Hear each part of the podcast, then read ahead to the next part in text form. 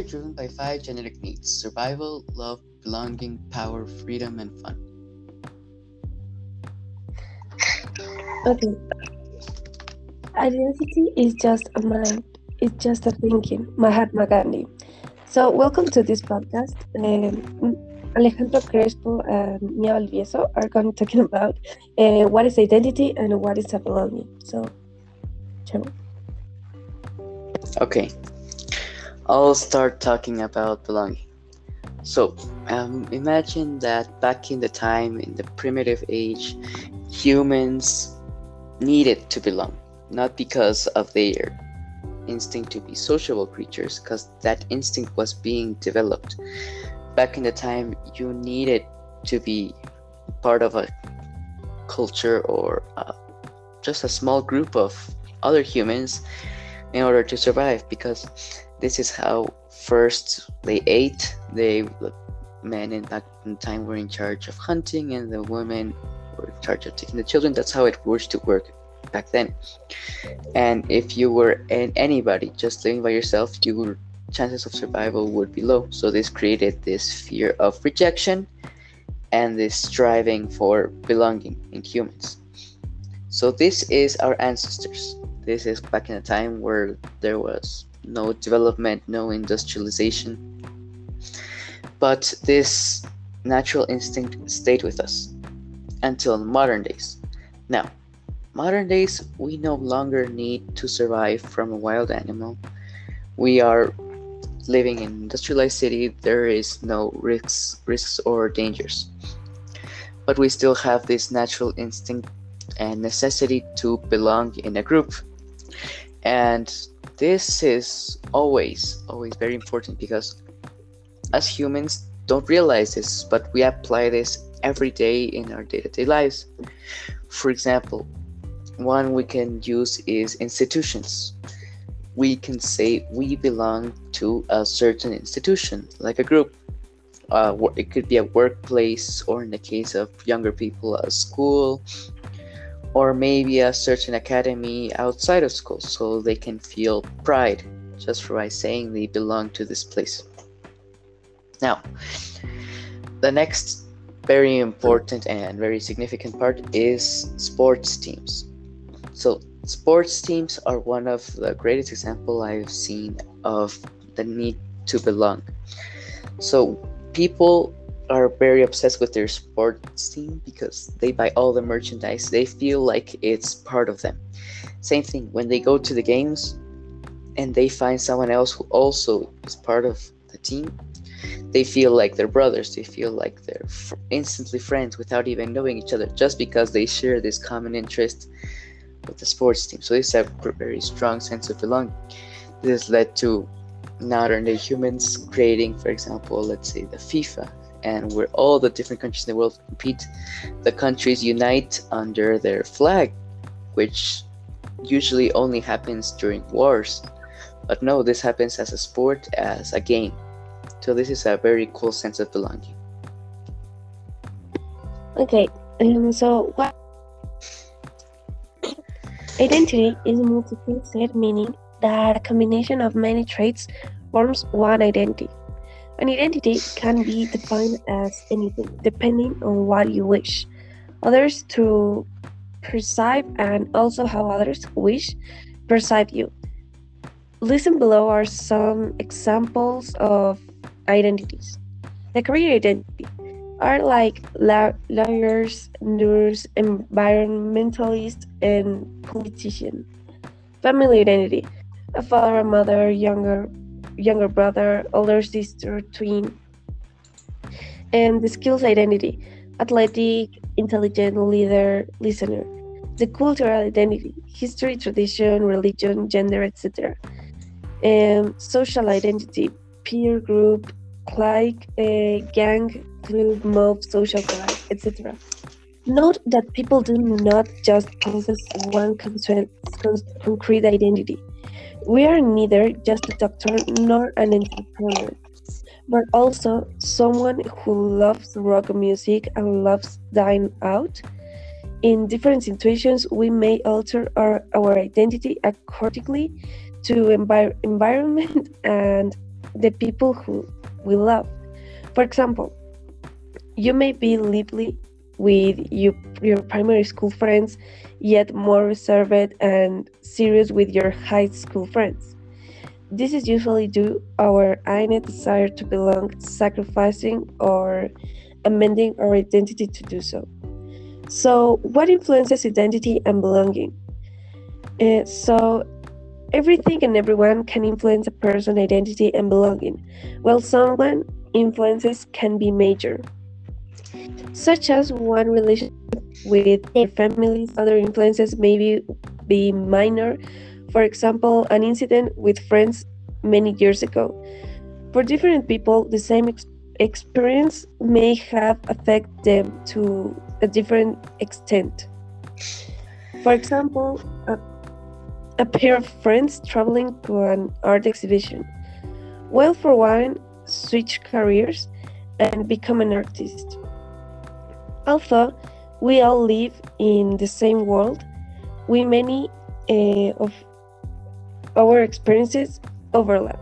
The reason why we are all unique is that we ultimately choose what does or does not impact us in a crucial in an important way. It is so the addition of the myriad parts of our life that comes together to create our identity and where our belonging. Okay, so now we're gonna start another subtopic about belonging with another quote. Our sense of belonging can never be greater than our level of self acceptance. So, the new subtopic is gonna be how this belonging affects teenagers nowadays. So, teenagers have this need to belong because it's how society has been made. It's the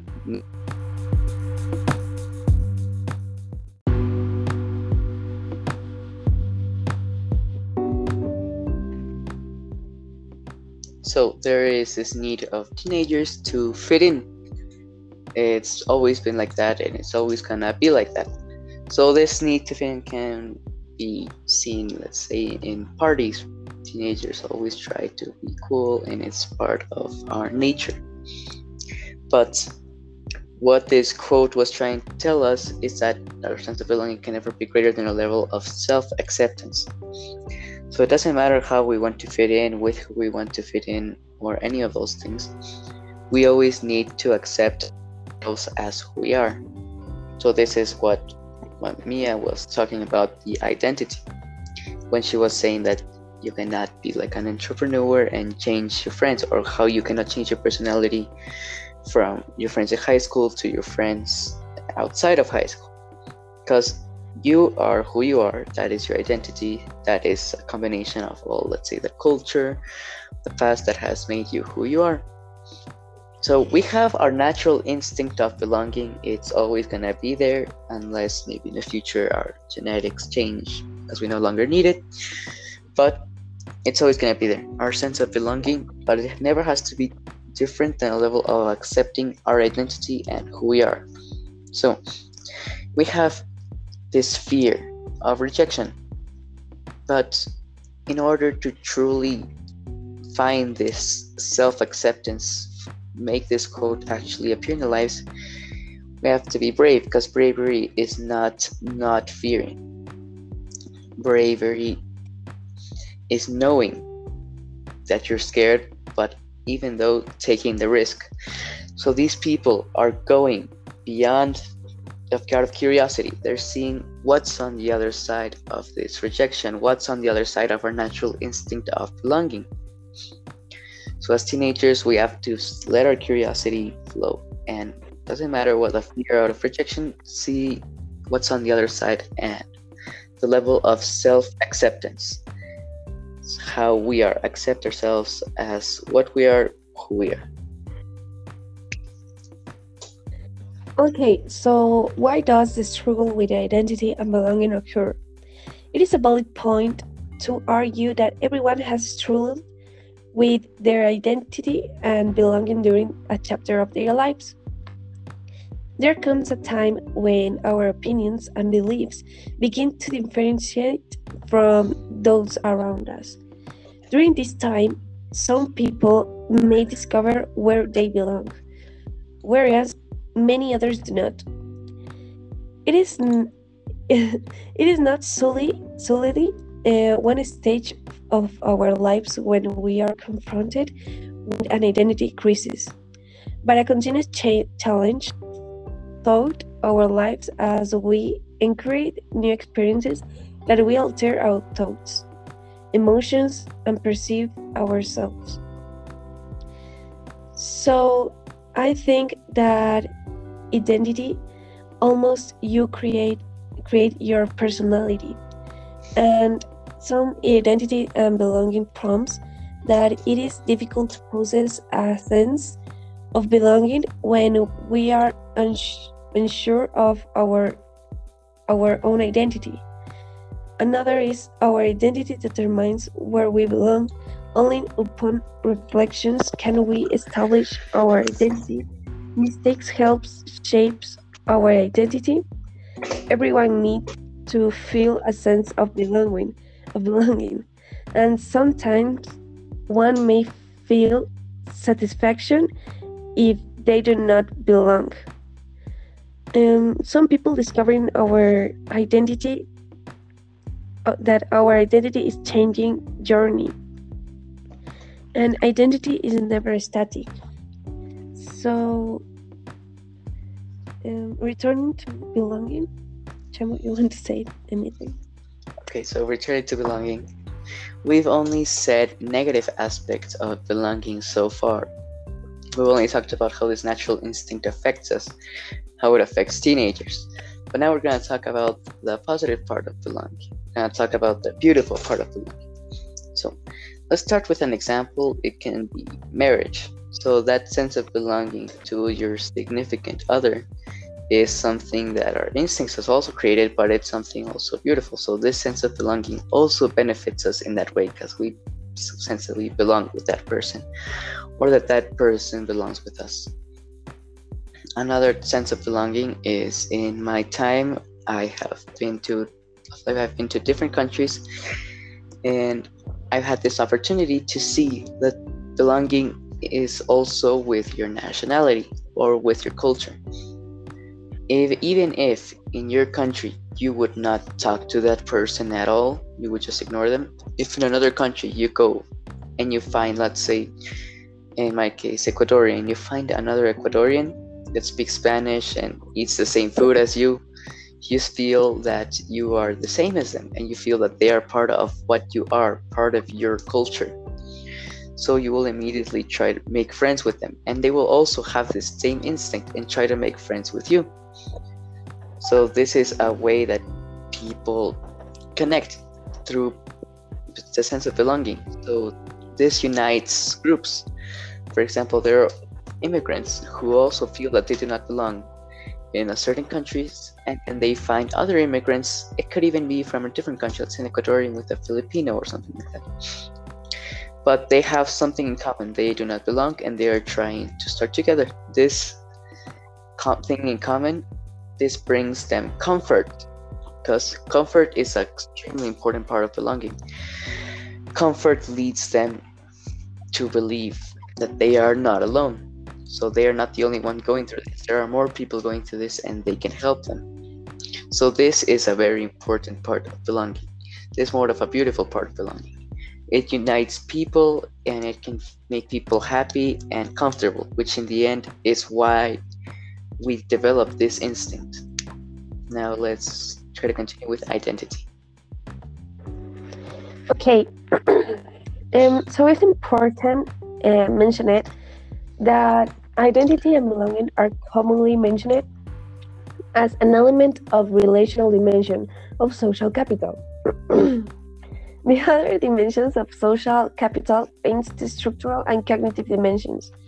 This conceptualization distinguishes between structural and stru- distinguish between structural, relation, and cognitive dimensions. Is one of the major approaches to social capital. This approach was systematically explored and elucidated by Nahapiet and in 1998. And, and building on Gran, Granovetter in 1992. A shared identity is strongly associated with a variety of aspects of social capital and has important implications for a range out of outcomes. It orients acts towards shared goals, identify obligations toward the group of community, increase the likelihood of social support, and improves collective efficiency. Okay, so a shared social identity involves actors seeing themselves other people and enables perceptions of, of unity. Together, social solidarity and community spirit. It, is, it inspires feeling of belonging and solidarity, and the sense that others are one of us, which make it easier to trust and cooperate. Um, so having a shared identity means recognition, re- recognition and commitment to the common good, and a willingness sacrifice some person some personal interest of the sake of we are the group, or we are the community, or we are the society. It comes from the innate human desire for social identity. It provides acceptance and fulfills the need to be affiliated with the in in a group. There is value and emotional significance attached to a membership. Okay, mm-hmm. so now we're going to conclude. So we've talked about identity, we've also talked about belonging. So these two are connected because we our identity create is created from that sense of belonging. Our identity is created because of our families, our culture, our school, our local, everything has created who we are. So this sense of belonging has created who we are. So with this, we never have to change our identity is unique and it's supported by our sense of belonging. And with all this said, we thank you for your attention. We hope you enjoyed this podcast and I hope you have a fantastic day.